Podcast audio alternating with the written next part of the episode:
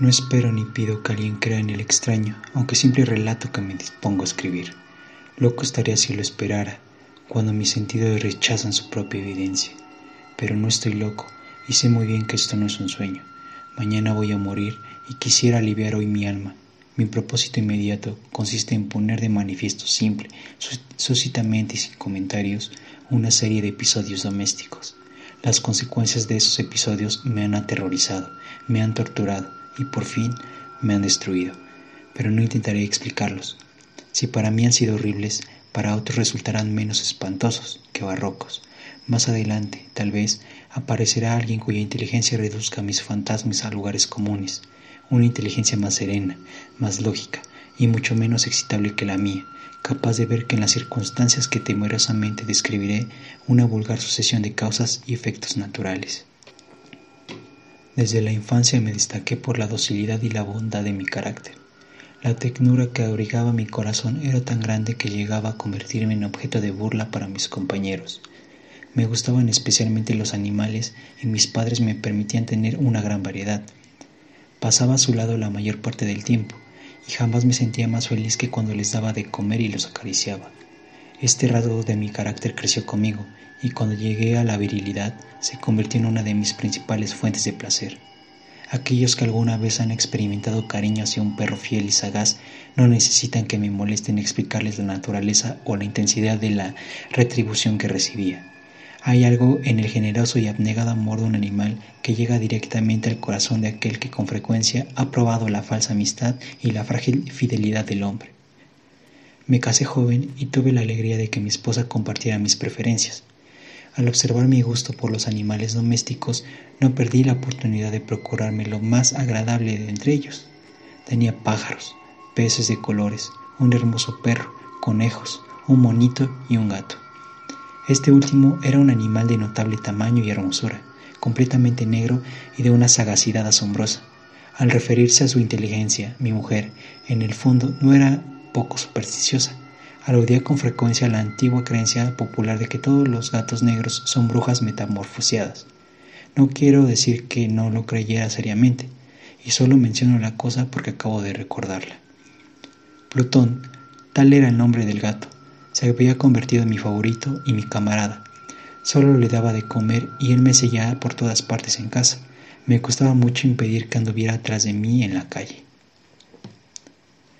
Nuestra amistad duró así varios años, en el curso de los cuales mi temperamento y mi carácter se alteraron radicalmente por culpa del demonio.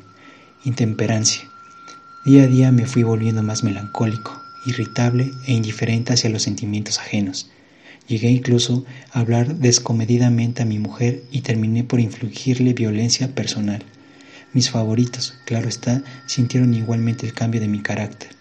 No solo los descuidaba, sino que llegué a hacerles daño. Hacia Plutón, sin embargo, conservé suficiente consideración como para abstenerme de maltratarlo, cosa que hacía con los conejos, el mono y hasta el perro por cuando, por casualidad o movidos por el afecto, se cruzaban en mi camino. Mi enfermedad, emperó, se agrava, pues, ¿qué enfermedad es comparable al alcohol? Y finalmente el mismo Plutón, que ya estaba viejo y por tanto algo enojadizo, empezó a sufrir las consecuencias de mi mal humor. Una noche en que volví a casa completamente embriagado, después de una de mis correrías por la ciudad, me pareció que el gato evitaba mi presencia. Lo alcé en brazos, pero asustado por mi violencia, me mordió ligeramente en la mano. Al punto se apoderó de mí una furia demoníaca y ya no supe lo que hacía. Fue como si la raíz de mi alma se separara de golpe de mi cuerpo. Una maldad más que diabólica, alimentada por la ginebra, estremeció cada fibra de mi ser. Sacando del bolsillo del chaleco un cortaplumas, lo abrí mientras sujetaba al pobre animal por el pescuezo y, deliberadamente, le hice saltar un ojo. Enrojezco, me abrazo, tiemblo mientras escribo, escribo tan condenable atrocidad. Cuando la razón retornó con la mañana, cuando hube disipado en el sueño los vapores de la orgía nocturna, sentí que el horror se mezclaba con el remordimiento ante el crimen cometido. Pero mi sentimiento era débil y ambiguo, no alcanzaba a interesar al alma. Una vez más me hundí en los excesos y muy pronto ahogué en vino los recuerdos de lo sucedido. El gato, entre tanto, mejoraba poco a poco. Cierto que la órbita donde faltaba el ojo presentaba un horrible aspecto, pero el animal no parecía sufrir ya.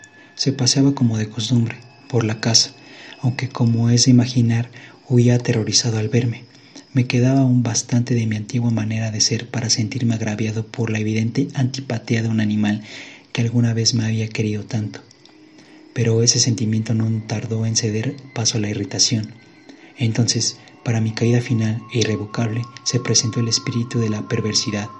La filosofía no tiene en cuenta a ese espíritu, y sin embargo, tan seguro estoy de mi alma existente como de que la perversidad es uno de los impulsos primordiales del corazón humano uno de las facultades primordiales indivisibles, uno de esos sentimientos que dirigen el carácter del hombre. ¿Quién no se ha sorprendido a sí mismo cien veces en momentos en que cometió una acción tonta o malvada por la simple razón de que no debía cometerla? No hay en nosotros una tendencia permanente que enfrenta descaradamente al buen sentido, una tendencia a transgredir lo que constituye la ley por el solo hecho de serlo? Este espíritu de perversidad se presentó, como he dicho, en mi caída final, y el insondable anhelo que tenía mi alma de vejarse a sí misma, de violentar su propia naturaleza, de hacer mal por el mal mismo, me incitó a continuar y finalmente a consumar el suplicio que había infligido la inocente bestia. Una mañana, obrando a sangre fría, le pasé un lazo por el pescuezo y lo arqué en la rama de un árbol. Lo mientras las lágrimas manaban de mis ojos y el más amargo remordimiento me apretaba el corazón. Lo ahorqué porque recordaba que me había querido y porque estaba seguro de que no me había dado motivo para matarlo. Lo ahorqué porque sabía que, al hacerlo, cometí un pecado, un pecado mortal que comprometía mi alma hasta llevarla, si ello fuera posible, más allá del alcance de la infinita misericordia del Dios más misericordioso y más terrible. La noche de aquel mismo día en que cometí tan cruel acción me despertaron gritos de incendio. Las cortinas de mi cama eran una llama viva y toda la casa estaba ardiendo.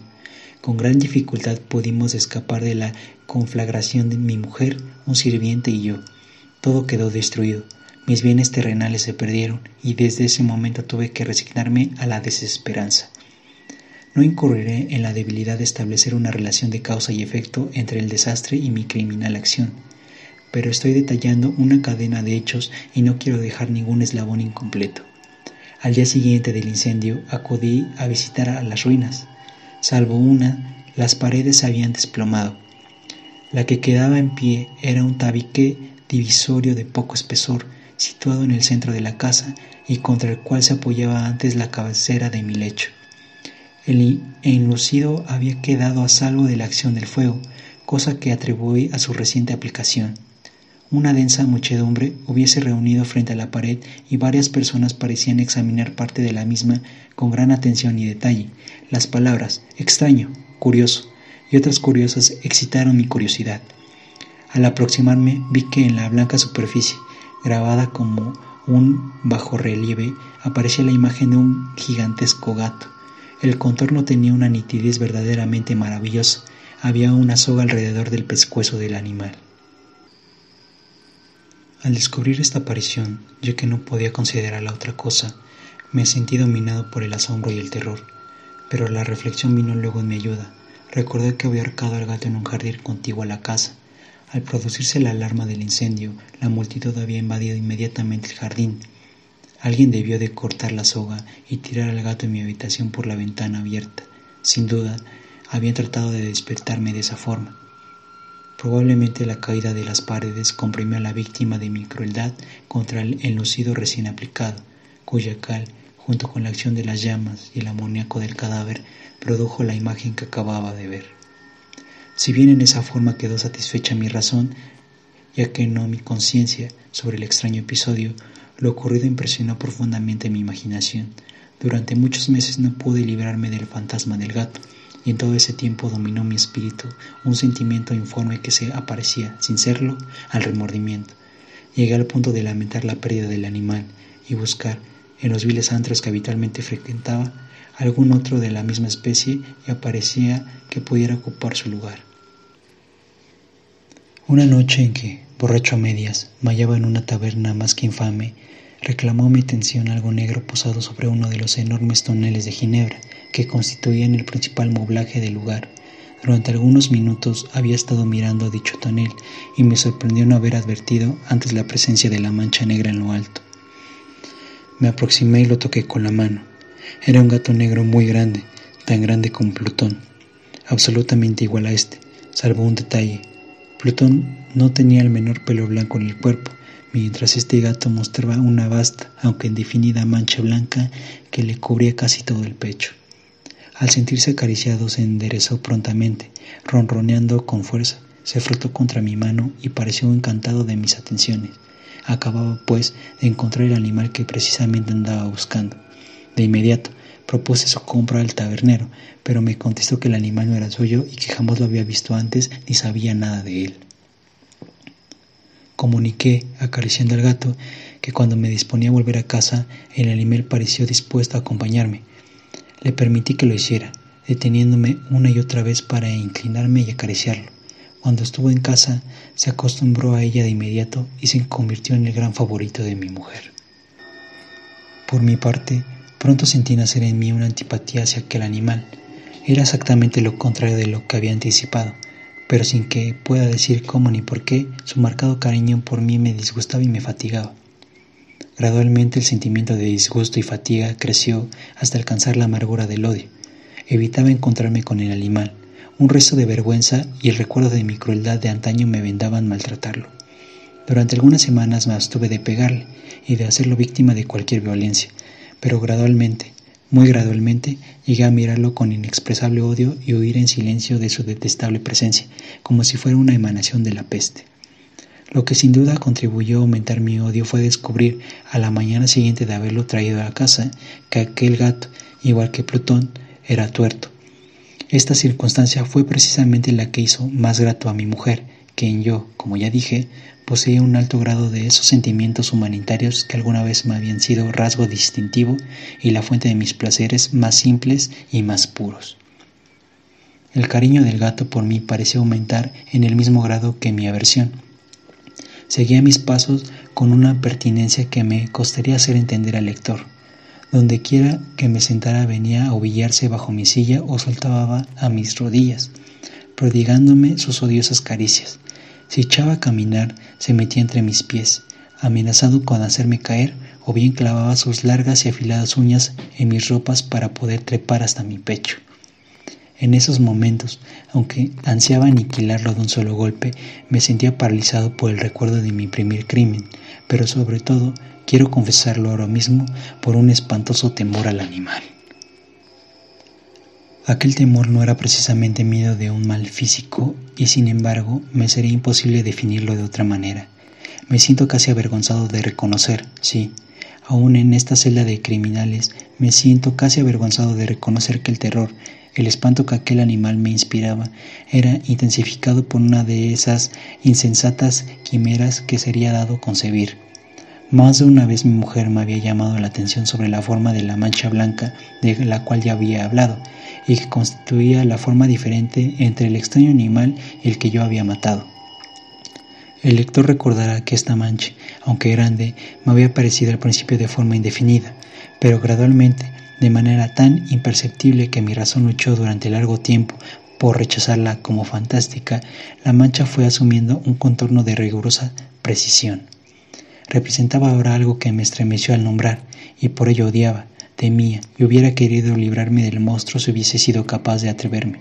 Representaba, digo, la imagen de una cosa atroz, siniestra, la imagen de un patíbulo, oh lúgubre y terrible máquina del horror y del crimen, de la agonía y de la muerte.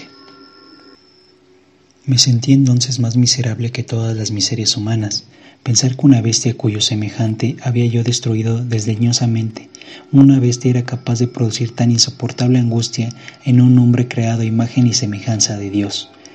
Ay, ni de día ni de noche pude ya gozar de la bendición del reposo. De día, aquella criatura no me dejaba un instante solo. De noche, despertaba hora a hora de los más horrorosos sueños para sentir el ardiente aliento de la cosa en mi rostro y su terrible peso, pesadilla encarnada de la que no me era posible desprenderme. Apoyo eternamente sobre mi corazón. Bajo el agobio de tormentosos semejantes, sucumbía en mí lo que me quedaba de bueno. Solo los malos pensamientos disfrutaban, ya que en mi intimidad, los más tenebrosos, los más perversos pensamientos, la melancolía, habitual de un humor creció hasta convertirse en aborrecimiento de todo lo que me rodeaba y de la entera humanidad. Y mi pobre mujer, que de nada se quejaba, llegó a ser la habitual y paciente víctima de los repentinos y frecuentes arrebatos de ciega cólera que me abandonaba. El sótano se adaptaba bien a este propósito. Sus muros eran de material poco resistente y estaban recién revocados con un mortero ordinario, que la humedad de la atmósfera no había dejado endurecer. Además, en una de las paredes se veía la saliente de una falsa chimenea, lo cual había sido rellenada y tratada de manera semejante al resto del sótano. Sin lugar a dudas, sería muy fácil sacar los ladrillos en esa parte, e introducir el cadáver y tapar el agujero como antes, de manera que ninguna mirada pudiese descubrir algo sospechoso. No me equivocaba en mis cálculos. Fácilmente saqué los ladrillos con ayuda de una palanca y luego de colocar cuidadosamente el cuerpo contra la pared interna, lo mantuve en esa posición mientras aplicaba de nuevo la mamposfería en su forma original. Después de procurarme argamasa, arena y cerda, preparé un enlucido que no se distinguía del anterior y revoqué cuidadosamente el nuevo enladrillado. Concluida la tarea, me sentí seguro de que todo estaba bien. La pared no mostraba la menor señal de haber sido tocada. Había barrido hasta el menor fragmento de material suelto. Miré en torno, triunfante, y me dije, aquí, por lo menos, no he trabajado en vano. Mi paso siguiente consistió en buscar a la bestia causante de tanta desgracia, pues al final me había decidido a matarla. Si en aquel momento el gato hubiera surgido ante mí, su destino habría quedado sellado, pero por lo visto, el astuto animal alarmado por la violencia de mi primer acceso de cólera, se cuidaba de aparecer mientras no cambiara mi humor. Imposible describir o imaginar el profundo, el maravilloso alivio que la ausencia de la desdetada criatura trajo a mí. No se presentó aquella noche, así que, por primera vez desde su llegada a la casa, pude dormir profunda y tranquilamente. Sí, pude dormir, aun con el peso del crimen sobre mi alma. Pasaron el segundo y el tercer día, mi atormentador no volvía. Una vez más respiré como un hombre libre. Aterrado, el monstruo había huido de casa para siempre. Ya no volvería a contemplarlo. Gozaba de una suprema felicidad, y la culpa de mi negra acción me preocupaba muy poco. Se practicaron algunas averiguaciones, a las que no me costó mucho responder. Incluso hubo una persecución en la casa, pero naturalmente no se descubrió nada. Mi tranquilidad futura me parecía asegurada. Al cuarto día del asesinato, un grupo de policías se presentó inesperadamente y procedió a una nueva y rigurosa inspección. Convencido de que mi escondrijo era impenetrable, no sentí la más leve inquietud. Los oficiales me pidieron que los acompañara en su examen. No dejaron hueco ni rincón sin revisar. Al final, por tercera o cuarta vez bajaron al sótano. Lo seguí sin que me temblara un solo músculo. Mi corazón latía tranquilamente, como el de aquel que duerme en la inocencia. Me pasé de un lado a otro del sótano. Había cruzado los brazos sobre el pecho y andaba tranquilamente de aquí para allá.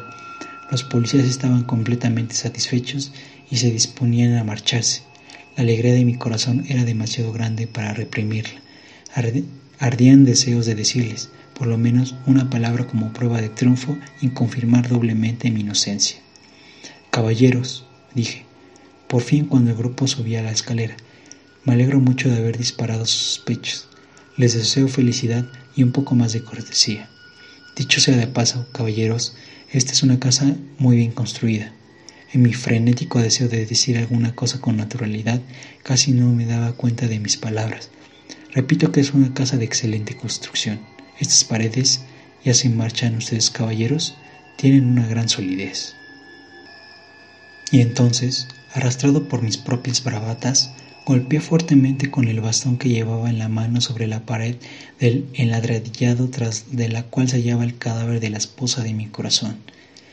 Que Dios me proteja y me libre de las garras del archidemonio. Apenas había cesado del eco de mis golpes cuando una voz respondió desde dentro de la tumba.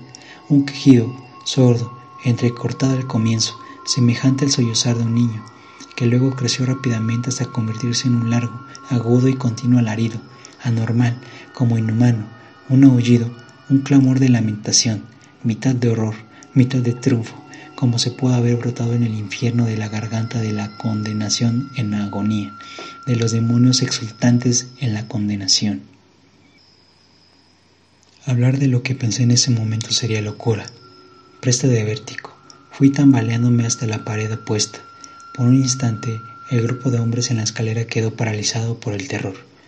Luego, una docena de robustos brazos atacaron la pared, que cayó de una pieza. El cadáver, ya muy corrompido y manchado de sangre coagulada, apareció de pie ante los ojos de los espectadores. Sobre su cabeza, con la roja boca abierta y el único ojo como de fuego, estaba agazapada la horrible bestia cuya astucia me había inducido al asesinato y cuya voz delatadora me entregaba al verdugo. Había emparedado al monstruo en la tumba.